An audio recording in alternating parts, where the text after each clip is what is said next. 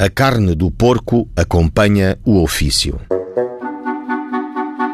Alexandre Tito, Eusébio Esperto e Francisco Tomás, quando interrogados pelo senhor juiz em auto de perguntas, declararam que haviam saído à noite à caça de animais de campo, da família felina.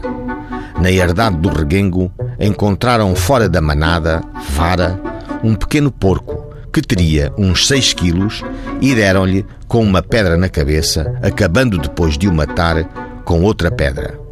Trouxeram a carne para a casa do Alexandre, onde a cortaram em pedaços, para no dia seguinte a dividirem por igual entre os três. No dia seguinte, porém, foi-lhes dada busca à casa, sendo a carne encontrada e apreendida e os três presos.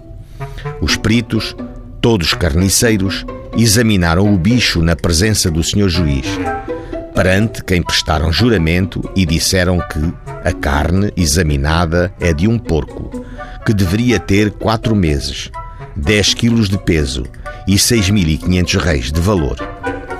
Do ofício dirigido ao senhor juiz, dando conta dos factos, constava: Na cadeia civil ficam à disposição de Vossa Excelência os arguídos Alexandre, Eusébio e Francisco, capturados na vila por haverem na noite de 6 para 7 do presente mês roubado da malhada da herdade do Reguengo, pertencente a José António Carreiro, um porco, cuja carne acompanha este ofício e que foi morto na mencionada vila.